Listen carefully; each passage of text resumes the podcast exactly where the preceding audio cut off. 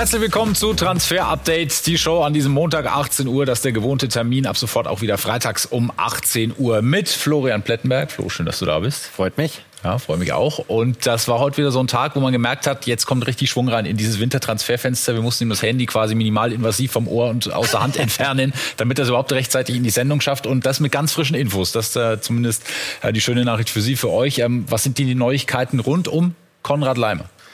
Genau, wir können nämlich euch an dieser Stelle präsentieren, dass wir einen ersten Sommerneuzugang der Bayern haben. Fast noch ist es nicht final unterschrieben, aber Konrad Leimer steht wirklich kurz davor beim FC Bayern zu landen. Es hat noch kein Medizincheck stattgefunden, der soll noch folgen. Man ist sich aber auf allen Ebenen einig und wir hören von einem Vertrag, der mal mindestens vier Jahre dauert. Vertrag bis 2027 also. Und warum holen die Bayern Leimer? Warum haben sie da so Gas gegeben? Mhm. Weil sie sagen, so einen Spieler haben wir nicht. Der ist vielseitig einsetzbar. Der kann in der Mitte spielen. Der kann rechts spielen. Der ist eine absolute Balleroberungsmaschine. Auch das hat man aktuell vielleicht nicht so häufig im Kader. Und man wollte diesen Spieler unbedingt ein absoluter Wunschspieler. Nochmal, noch keine 100 Prozent. Deswegen machen sich englische Clubs weiterhin Hoffnung. Aber wir hören, da kommt nichts mehr dazwischen, da soll nichts mehr dazwischen kommen. Es spricht also sehr viel dafür. Leimer, Konrad Leimer ist der erste Sommerneuzugang der Bayern. Ofenfrisch, diese Information. Und das sind die weiteren Themen, über die wir in den nächsten Minuten sprechen wollen.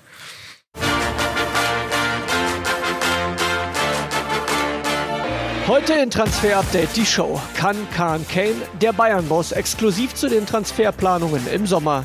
Ab in den Sunshine State, es weht ein Hauch von Miami Weiß in den Planungen von Lionel Messi. Und über Costa Rica ans Achtelfinale? Wir haben Deutschlands kommenden Gegner analysiert. Das und mehr jetzt in Transfer Update die Show. Dann hast du auch noch äh, exklusiv mit dem Sportvorstand der Bayern gesprochen, mit Oliver Kahn. Und da ging es äh, eben auch um diese drei Herren, die wir da sehen, um Harry Kane, Manuel Neuer, Cristiano Ronaldo, die er da alle unter seinen Fittichen hat, zumindest auf diesem Foto. Und das hier ist natürlich unserer Fantasie entsprungen. Aber wie weit ist das weg? Harry Kane schon halb Bayer, der Olli und der Harry. Ja, komm, einen Satz gebe ich dir noch zum Kahn-Interview. War natürlich ein, äh, eine schöne Sache, jetzt mit ihm nochmal zu sprechen. Das ganz, ganz große Exklusivinterview morgen auf Sky. Und es geht ganz, ganz viel um den Fußball, um die Politik im Fußball, aber eben auch um heiße Personalien. Und da darf Harry Kane nicht fehlen.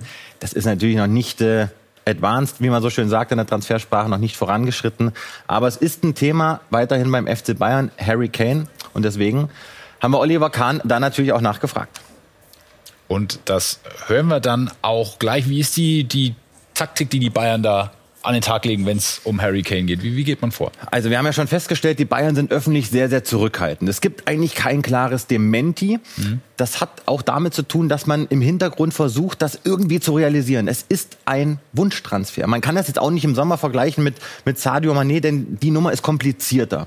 Denn man kann ja nicht so richtig einschätzen, ist das finanzierbar, ja oder nein.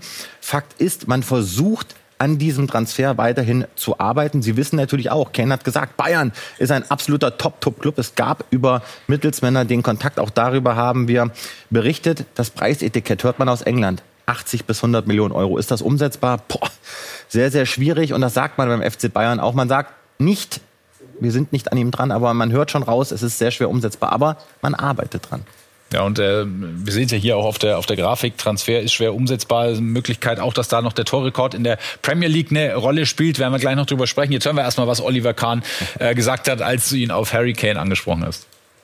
Natürlich ist er, ein, äh, ist er ein sehr guter Spieler, aber es gibt auch, es gibt auch viele andere äh, sehr gute Spieler. Übrigens auch Schupo, der das nämlich ganz hervorragend auf dieser Position macht. Deswegen wird mit ihm verlängert? Ja, nein? Ähm, auch da haben wir ja bereits gesagt, wir setzen uns zusammen nach der Fußball-Weltmeisterschaft und dann, ähm, ja, dann schauen wir, wie wir das hinbekommen. Ich habe das auch überall gelesen in Zeitungen und Medien, ja, Oliver Kahn und Harry Kane und, und Hassan und Harry Kane und ähm, also wir beschäftigen uns mit vielen, vielen Spielern ja, und äh, es ist auch, finde ich, nicht, nicht richtig und auch nicht, nicht, äh, nicht okay, wenn man äh, immer über jetzt Spieler sprich, die bei anderen Vereinen unter, äh, unter Vertrag sind. also nochmal, wir haben einen sehr, sehr guten Kader, ja, der das im Moment äh, hervorragend macht. Bestätigt so ein bisschen eine These ne? und ist da eher zurückhaltend, ähm, was die Öffentlichkeit angeht, wenn es ums Thema Harry Kane geht. Nun haben wir die Bayern-Sichtweise beleuchtet. Wie will Harry Kane seine Zukunftsplanung angehen? Auch da haben wir uns heute nochmal umgehört. Nach wie vor hat er den ganz klaren Plan, erst WM, dann eine Entscheidung. Es geht bei ihm jetzt quasi um zwei Punkte. Verlängert er quasi bis zur Rente, denn er wird ja im kommenden Juli 30, oder sagt der Mensch, ich hole mir nochmal einen anderen Verein, ich gehe 23 nochmal weg, Vertrag läuft bis 24. Wir wissen nun alle, Levi ist ein absolut absolute harter Verhandlungspartner. Das Spurs-Boss, das wissen natürlich auch die Bayern, aber die Bayern wissen auch, es gibt noch nicht dieses ganz klare Bekenntnis, ja, ich will bei Tottenham verlängern. Und das mhm. macht die Nummer so interessant. Wir hören ebenfalls, Kane hat Bock auf den Wechsel. Er kann sich das vorstellen, aber es gibt diesen einen riesen Zwiespalt und das ist Torrekord. Du wirst es gleich präsentieren. Oder gehe ich nochmal ins Ausland und will Titel gewinnen? Und Titel kannst du beim FC Bayern gewinnen. Und das weiß Harry Kane. Und der Torrekord ist deshalb ein Thema, weil äh, der Rekordtorschütze der Premier League ist Alan Shearer mit 260 Treffern. Harry Kane aktuell in dieser Rangliste auf Platz 3 mit 195. Dazwischen noch Wayne Rooney mit 208. Und diesen Torrekord könnte er sich dann natürlich noch schnappen, wenn er weiter so trifft und bei den Spurs verlängert oder zumindest in der Premier League bleibt. Und dann gab es auch noch das ultimative Bekenntnis zum Herrn in der Mitte von Oliver Kahn. Manuel, er bringt weiterhin Topleistung, er bringt weiterhin Weltklasseleistung und solange das so ist, und das kann er auch noch bis 40 machen, das kann er auch noch über 40 machen, äh, warum sollten wir dann seinen Vertrag nicht immer wieder auch verlängern? Manuel Neuer kann sich also aussuchen quasi, wie lange er, solange er die Leistung bringt, bei den Bayern spielen wird. Ein anderer Name, der im Zusammenhang... Und muss man natürlich noch sagen, ja? spricht viel dafür, dass das mit Nübel dann nicht weiterläuft. Klingt zumindest sehr danach. Ein weiterer Name, der ähm, aufgeploppt ist im Zusammenhang mit den Bayern, dem einen oder anderen wird er sicherlich bekannt vorkommen, weil er gegen Deutschland für Italien sein Länderspieldebüt gegeben hat im Juni. Giorgio Scalvini von Atalanta Bergamo. Was ist da dran? Ja, die Italiener flippen aus, äh, war eine heiße Nummer diese Woche in den italienischen Medien. Den Namen sollte man sich mal merken. Ich kann jetzt an der Stelle noch nicht einschätzen, ob das kalt, warm oder heiß ist bei den Bayern. Da sind wir noch dran. Aber sie haben ihn auf jeden Fall auf dem Radar. Wir hören aber, dass Bergamo mit keinem Verein verhandelt. Es gibt auch keinen Kontakt mit anderen Verein. Ohnehin will man den Jungen aufbauen. Aber er spielt Stamm bei Bergamo, Rechtsfuß, Innenverteidiger, Kante. Der hat eine Zukunft. Den werden wir künftig wahrscheinlich dann auch bei einer WM sehen. Tun wir aktuell schon. Jeremy Frimpong ist zumindest im Kader der Niederlande. Etwas überraschend hat ihn Louis van Gaal mitgenommen, hat dann noch kein Länderspiel auf dem Konto, aber dass er einer Mannschaft weiterhelfen kann, hat er in Leverkusen oft genug unter Beweis gestellt. Und das ist auch ähm, Clubs international nicht verborgen geblieben. Über Interesse von United haben wir berichtet. Und da scheint Schwung reinzukommen? Absolut. Also bei United sagt man nach wie vor, den finden wir richtig, richtig interessant. Und Frimpong weiß mittlerweile, dass United ihn auf dem Zettel hat. Und äh, meiner Meinung nach einer der besten Spieler als Hybridspieler auf der rechten Seite, den es in der Bundesliga gibt. Auch er möchte und wollte jetzt eigentlich die WM nutzen. Aber du hast es gesagt, Louis Fachal, der sagt, nö, null Minuten bislang. Vielleicht kommt da noch was hinzu. Gespräche werden forciert nach der WM. Mhm. Aber es riecht schon viel danach, dass Frimpong im Sommer wechselt, zumal sich Leverkusen bereits mit Nachfolgern beschäftigt für die rechte Seite dass ähm, die Beziehung zwischen Max Kruse und dem VfL Wolfsburg äh, in die Brüche geht, beziehungsweise in die Brüche gegangen ist. Das ist ja kein Geheimnis. Nun ist das Ganze auch offiziell. Man hat sich geeinigt auf eine Vertragsauflösung, dass der Twitter-Account vom VfL Wolfsburg auch die Info kam, kurz vor Sendungsbeginn. Ja, damit ist das Ding durch. Dann heißt es jetzt für Max Kruse äh, YouTube-Kanal, Pokern oder das doch zum ersten FC Köln. Ja, das wäre natürlich. Die Braunenstürmer. Ich würde es feiern. Das wäre das wär geil. Und äh, Köln sucht einen, denn äh, die Offensive, die Sturmposition ist die Problemzone der Kölner. Denn äh, da trifft keiner so richtig. Tickes ist nicht so richtig eingeschlagen. Adamian, ja, macht so semi gut. Dann hast du mit Keinz einen Flügelspieler, der hat halt bislang fünfmal getroffen. Deswegen wollen sie weiterhin einen echten Stürmer verpflichten im Winter. Das Problem, die Kölner zahlen nicht mehr so viel. Ja? Keine Modestgehälter mehr. Maximal zwei Millionen gibt's da zu verdienen. Ich wird die Kohle nehmen. Für Max Kruse ist das äh, wahrscheinlich relativ wenig. Das verdient an einem Pokerabend. An was denken die Kölner? Entweder einen Kauf günstig oder Laie plus Kaufoption. Und über die Kandidaten Selk und Rese haben wir gesprochen. Wir bleiben dran. Aber der Am Kölner Keller hat uns ja auch nochmal bestätigt.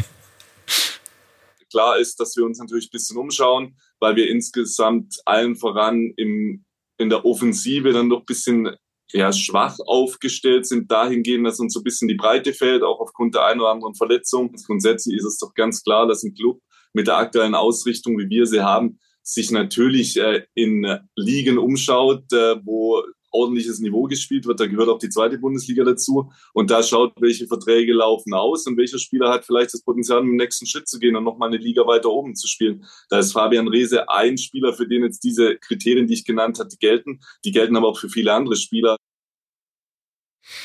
Er war schon am Freitag Thema in der Sendung. Christopher Vivell kurz davor technischer Direktor bei Chelsea zu werden. Das war die Info. Was hat sich da getan? Ist auch noch mal ein bisschen Bewegung reingekommen. Es sieht wirklich sehr, sehr gut aus kurz vorm Abschluss. Aber es wird noch ein bisschen um die Ablöse gefeilscht im Hintergrund. Denn die Leipziger, die wollen etwas bekommen für ihn. Er ist ja nicht gekündigt worden. Er ist einfach nur freigestellt worden, weil er eben auf dem Sprung zu Chelsea ist. Wir hören, es könnte sich im siebenstelligen Bereich tatsächlich bewegen. Vielleicht etwas darunter. Aber ich sag's noch mal der Typ, den sollte man sich merken, 35 Jahre jung und der ist jeden Cent wert.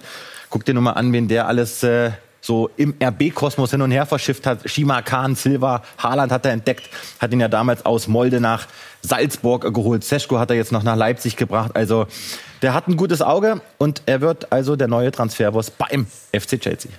Dann ist das jetzt der Platz für Marc Behrenbeck in der Sendung, der ja aktuell in Katar für uns ist. Marks Turniertransfers, um dort Augen und Ohren offen zu halten und meldet sich jetzt mit Neuigkeiten zum weltweit wertvollsten Spieler unter 18 und dem möglichen Abschied einer Barca-Legende.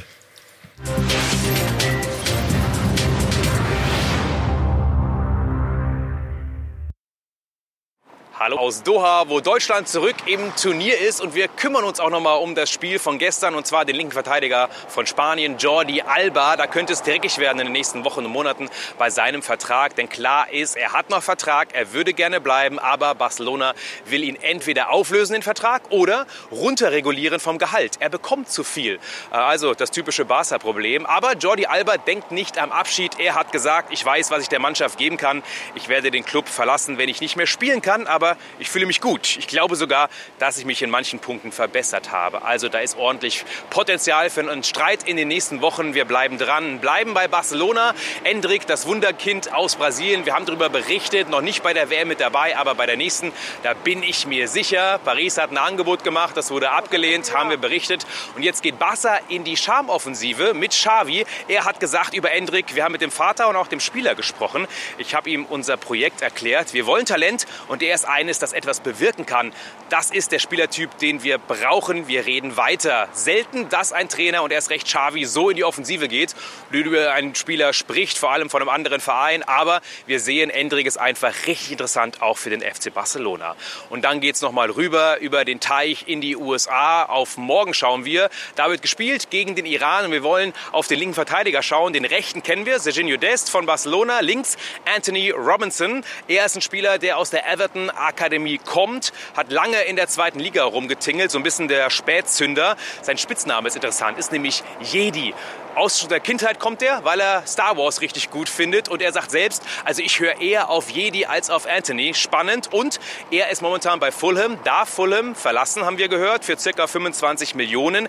Er findet die Serie A spannend, wäre da auch fast schon mal gelandet und jetzt gibt es das Gerücht, Inter ist an ihm interessiert. Wir haben nachrecherchiert und können sagen, ja, Inter ist interessiert, weil man auf der linken Verteidigerposition was machen will.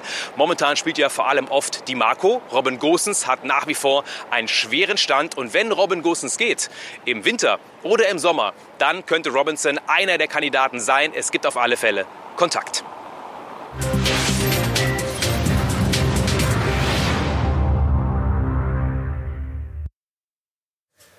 Costa Rica heißt der letzte Gegner der deutschen Mannschaft bei der WM, zumindest in der Gruppenphase. Hoffentlich nicht, was das gesamte Turnier angeht. Wie hoch die Hürde für Deutschland wird, hat Quirin Sterr von Create Football für uns analysiert ein Team, was zum, einen, zum Auftakt direkt mal 7-0 verloren hat gegen die Spanier. Da wurden die ganzen Schwächen aufgezeigt, weil man eben ja, eine Mannschaft ist, die vorrangig auch aus jungen Spielern, aber auch aus der alten Spielern besteht, die aber fast alle in der heimischen Liga spielen.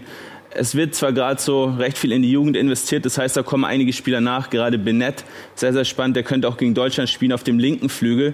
Er passt prima zu diesem sehr direkten Spiel der Costa Ricaner. Von allen Teams im Turnier mit das, mit das direkteste von allen ganz wenig Ballbesitz nur. Man nutzt vorrangig lange Pässe.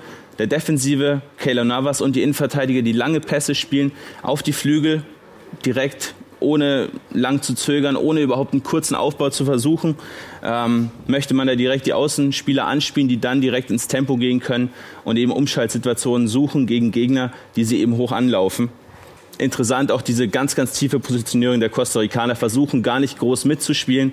Gegen Spanien erst mit einer Viererkette, am Ende mit einer Fünferkette gespielt und dann hat dieses Abwehrpressing auch deutlich besser funktioniert, weil man näher am Mann stehen konnte.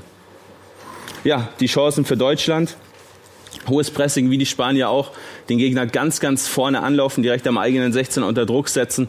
Dann kommt es zu diesen langen Pässen, die aber häufig auch einfach ungenau kommen kann man recht schnell wieder erobern und den nächsten Angriff starten. Dazu diese Positionsrochaden und die Passdominanz und über viele Pässe den Gegner einfach müde machen und dann über Steckpässe zu Torchancen kommen. Kopfballstärke gegen diese langen Pässe, ganz elementar, gerade schon angesprochen, dass man da einfach nah am Gegner steht und das ist direkt der nächste Punkt, dieses mannorientierte Verteidigen, dass die, dass die kostarikanischen Flügelspieler, die Stürmerkämpfe gar nicht wirklich ins Laufen kommen, weil dann wird es wirklich brandgefährlich, hat man ja auch schon gegen Japan gesehen, dass Deutschland da nicht zwingend hinterherkommt. Steht der Wechsel von Lionel Messi in die MLS kurz bevor zu Inter Miami. Wir haben seinen Kleiderschrank schon mal daraufhin ausgerichtet. Zumindest darüber sprechen wir nach einer kurzen Pause und über die Zukunft von CR7.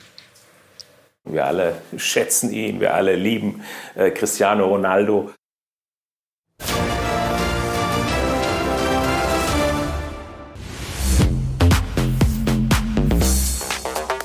Es gibt, so hören wir nach unseren Infos, eine Zusage an Inter Miami, dass Messi dort irgendwann hinkommt. Im nächsten Jahr vielleicht, vielleicht auch erst später nach Barcelona. Aber es gibt erstmal diese mündliche Zusage.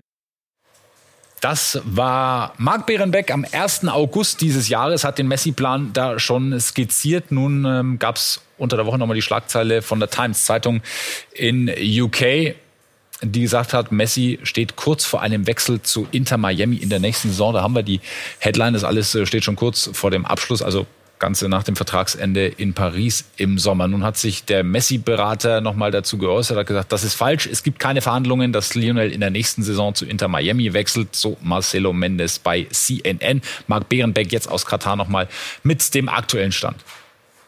Die Messi-Nummer nimmt nochmal an Fahrt auf und wir haben natürlich nochmal nachrecherchiert und können sagen, wir bleiben bei unseren Informationen aus dem August, als wir den Messi-Plan ja schon mal erklärt haben. Wir wissen, dass es eine grundsätzliche Zusage von Messi an Inter Miami gibt. Also alle in Miami rechnen damit, dass Messi irgendwann dort aufläuft. Die große Frage ist eben nur, wann. Und wir hören, dass es eigentlich eher nicht der Plan ist, jetzt im Winter oder auch im Sommer, sondern irgendwann später. Lionel Messi will noch auf hohem Niveau spielen. Ob das Paris ist, ob das Barcelona ist, ob was ganz anderes, das können wir aktuell nicht sagen. Und die große Frage, die wir auch schon versucht haben im August rauszubekommen, gibt es schon eine schriftliche Vorvereinbarung zwischen Messi und Inter Miami? Wir konnten es noch nicht final beantworten, aber wir wissen, alle bei Inter Miami sind sich sehr sicher, dass Messi irgendwann kommt.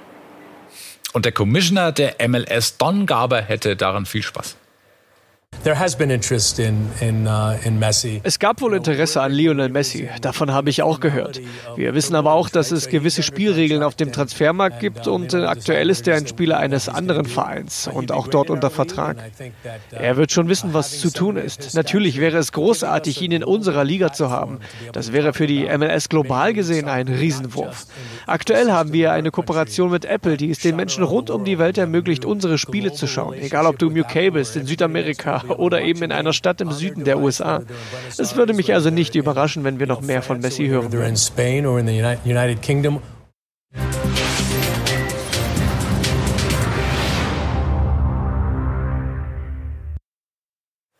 Cristiano Ronaldo eigentlich kein Angestellter mehr in der Premier League. Wie sehen seine Optionen aus? Wir haben vor der Werbung Oliver Kahn gehört, der sich als Ronaldo-Fan geäußert hat. Ja, immer noch der prominenteste Free Agent nach Max Kruse und äh, Saudi-Arabien, äh, da passiert ein bisschen was. Al-Nasser, die haben ja schon bestätigt, sie haben was vorbereitet, nämlich läppische 72 Millionen im Jahr für Ronaldo, wenn er denn dann in Saudi-Arabien unterschreibt. Aber nochmal, er ist nicht auf dem Markt, wird immer wieder mit den Bayern in Verbindung gebracht. Aber jetzt an der Stelle hochoffiziell Oliver Kahn sagt, basta.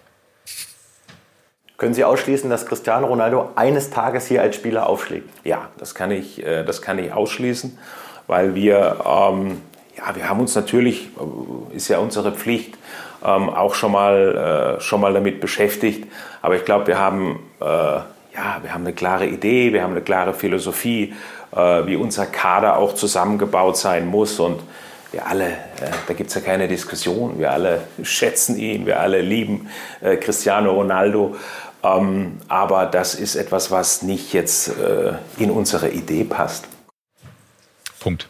Dass Liverpool Interesse an Jude Bellingham hat, darüber haben wir schon ähm, berichtet, sind da nicht die einzigen, gibt aber auch mögliche Alternativen. Er wäre eine, Moises Caicedo spielt noch, muss man sagen, bei Brighton and Hove Albion, aber wie lange noch?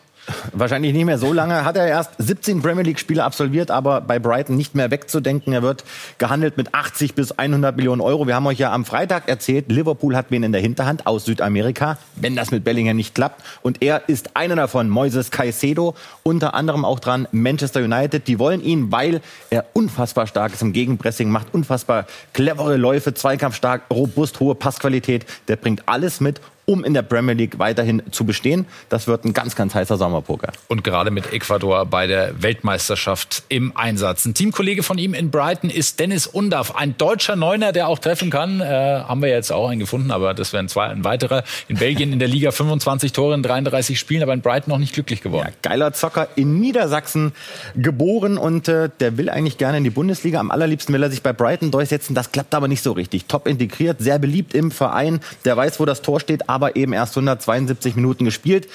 Da könnte sich äh, ein Wechsel anbahnen. Es werden Gespräche geführt.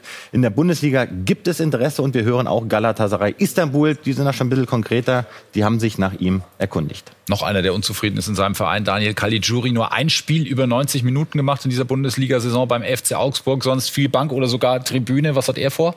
Ja, der hat vor zu spielen, weil er fit ist, weil er immer da ist, weil er eine Augsburg-Legende ist. Ich glaube, das kann man sagen. Wurde ja zuletzt auch mit Schalke in Verbindung gebracht. Da können wir sagen, nein, es gibt keine Verhandlungen, keine Gespräche mit Schalke. Aber ein Winterwechsel ist eben durchaus möglich, weil er eben auf regelmäßige Spielzeit kommen möchte.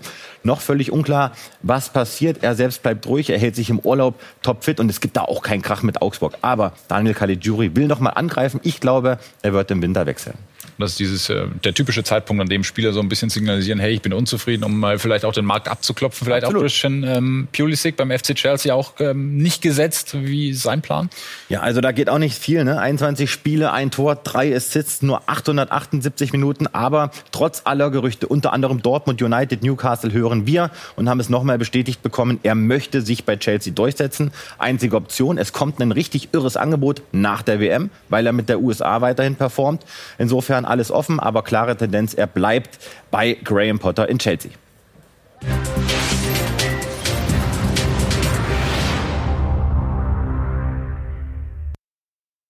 Wir schauen auf das nächste große Talent aus Brasilien. Neben Endrik Matthäus Franza, 18 Jahre alt, spielt bei Flamengo Rio de Janeiro. Noch Ziel ist Europa. Er kann auf vielen Positionen, vor allem aber im Mittelfeld spielen. Er ist technisch sehr versiert, ist ein klassischer Box-to-Box-Spieler. Er kann aber auch als hängende Spitze auflaufen. Er lebt natürlich von seiner Physis. Er ist wirklich robust und schnell. Ich denke, er würde mit seinem Profil gut nach Europa passen. Also mit Renan habe ich gesprochen. Er ist der Chefscout bei Flamengo im, beim Transferroom in Berlin. Er hat mir gesagt, das ist der nächste Topstar nach Endrik. Den sollten wir uns auf jeden Fall merken. Haben wir gemacht. 25 Spiele in dieser Saison, acht Tore, drei Assists. Ist so eine hängende Neun. Spielmacher, mhm. total interessant. Ist noch nicht so ganz so effektiv, aber der bringt alles mit an Läufen, an Spielintelligenz, an Passspiel. Also Matthäus Franzer, einer der Advanced Playmaker auf dem Markt. Und da will Flamengo natürlich auch einen Riesentransfer setzen. Möglicherweise schon im Sommer, dann in Richtung Richtung Europa. Flo, danke für heute. Das ist, fühlt sich wieder richtig jetzt nach so Transfer. Ja, wir sind wieder da. Mit Speed an. Ja, äh, ich glaube, die nächsten Wochen, nächsten Wochen werden noch äh, besser. Jetzt geht's weiter hier mit guten Abend Fans. Alles zum äh, Spieltag bei der WM und wir sehen uns am Freitag wieder 18 Uhr. Bis dahin, danke fürs Zuschauen.